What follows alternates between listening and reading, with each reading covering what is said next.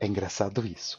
Mas, na minha percepção, se nós queremos nos libertar dos julgamentos de terceiros a nosso respeito, nós devemos começar primeiro com uma atitude interna de libertação do julgamento que nós fazemos às pessoas com quem nós convivemos. É engraçado isso, né?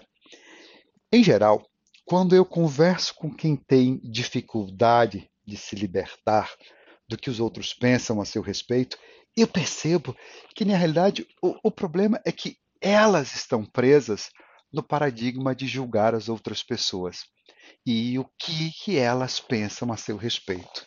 Então, para nos libertarmos desta dificuldade, nós primeiro temos que parar de julgar os outros e o que achamos que eles estão pensando sobre nós. Se eu consigo interromper esse pensamento, se eu consigo cortar esse pensamento e não julgar os outros, automaticamente eu vou conseguir essa, essa libertação também sobre o que, que os outros estão pensando de mim. Mas talvez você já, já esteja aí me perguntando, mas como? Como conseguir isso?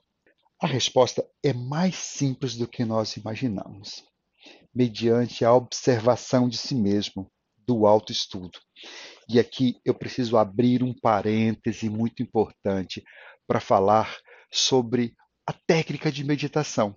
Pois à medida que nós praticamos a meditação, a nossa capacidade de autoobservação, a nossa capacidade de autoestudo aumenta muito.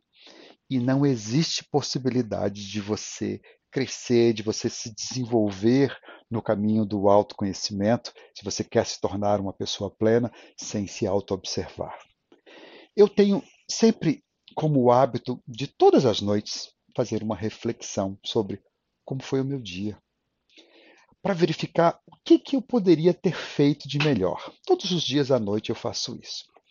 E aí eu comecei a observar repetidas vezes um incômodo ao imaginar e que os outros, o que, que os outros estavam pensando sobre mim. Quando chegava no final do dia, ao fazer a minha reflexão de o que eu poderia ter feito de melhor, sempre vinha isso na minha mente. Puxa, eu me incomodei na hora daquele momento que eu estava falando ali com fulano de tal, me incomodou muito o que ele estava pensando meu, ao meu respeito. Como eu faço essa reflexão todos os dias, chega um momento que isso começou a me incomodar. Isso se repetiu algumas vezes, a ponto de eu sentir uma necessidade de, de fazer alguma coisa. Né? O meu autoestudo me levou a essa conclusão. Bom, continuei com o meu, meu autoestudo e não tardou muito, não demorou muito, eu descobri que a origem desse sentimento negativo era o fato de eu mesmo estar fazendo uh, o que eu não queria que fizesse comigo. Né? Eu mesmo estava julgando as pessoas. Por vezes, quando eu via alguém, pensamentos e julgamentos começavam logo a surgir na minha mente sobre essa outra pessoa. Por mais que eu não desejasse isso, era inevitável. E isso me incomodava, realmente me incomodava muito. O ápice dessa história foi um dia que um amigo meu, muito querido, lá de Nova York, ele morava lá em Nova York, Nova York há muito tempo, fez a gentileza de me convidar para visitá-lo. E aí eu aceitei. Eu gosto principalmente quando a gente está fora do nosso país, da nossa casa, é muito gostoso ser recebido por alguém. Né? E aí, chegando na casa dele, ao invés de simplesmente desfrutar da companhia dele, desfrutar do jantar, o que começou a acontecer? eu comecei a perceber que eu estava incomodado. Era um certo receio de: será que ele está pensando sobre mim? O que será que ele está pensando a meu respeito? Pois nós, além de amigos, nós tínhamos algumas relações comerciais também. Mas o fato é que, paralelo a esse julgamento de o que, que ele estava pensando sobre mim, eu também estava o julgando, né? tecendo comentários, é, tudo mentalmente, é claro, a respeito dele. Foi então que eu tive um insight e disse para mim mesmo: Olha o que você está fazendo, Brant. É engraçado, né?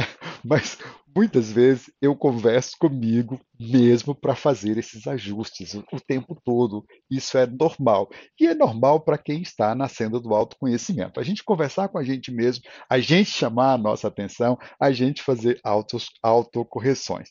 E eu fiz isso, isso comigo, né? Olha, o que, que você está fazendo, cara? E foi então que eu decidi interromper a corrente de pensamentos e julgamentos que eu estava fazendo dele. E comecei a fazer o contrário. Agora, mentalmente, eu comecei a elogiá-lo. Né? Depois expressei isso, né? Eh, comecei a falar com ele e a elogiá-lo pela coragem, determinação que ele teve de ter saído do seu país, é, saiu do país de origem dele, lá de Portugal, ele morava em Portugal e se mudou para Nova York, para um outro país, e estava construindo uma vida de sucesso lá. Comecei a elogiá-lo. No momento em que eu substituí esses pensamentos da crítica pelo elogio, nesse mesmo momento aconteceu algo espetacular. Né? Imediatamente eu me libertei da preocupação sobre o que, que o meu amigo poderia estar pensando ao meu respeito. Né? E aí foi uma grande lição isso para mim, porque desde então, quando eu me percebo, quando eu vejo que eu estou preocupado com o que, que a outra pessoa pode estar pensando sobre mim quando surge isso na minha mente, quase que instantaneamente, agora já virou quase que uma coisa automática, um sentimento positivo em relação a outra pessoa já vem na minha mente. E então, como num passe de mágica, eu me liberto dessa preocupação. é dessa forma nós compreendemos o quanto o autoestudo pode nos auxiliar a nos libertarmos, a nos tornarmos uma pessoa plena e nos libertarmos da preocupação sobre o que, que os outros estão pensando sobre nós. E aí vem e se encaixa muito bem agora a famosa lei do espelho que diz: o que me incomoda no outro é o que eu tenho dentro de mim.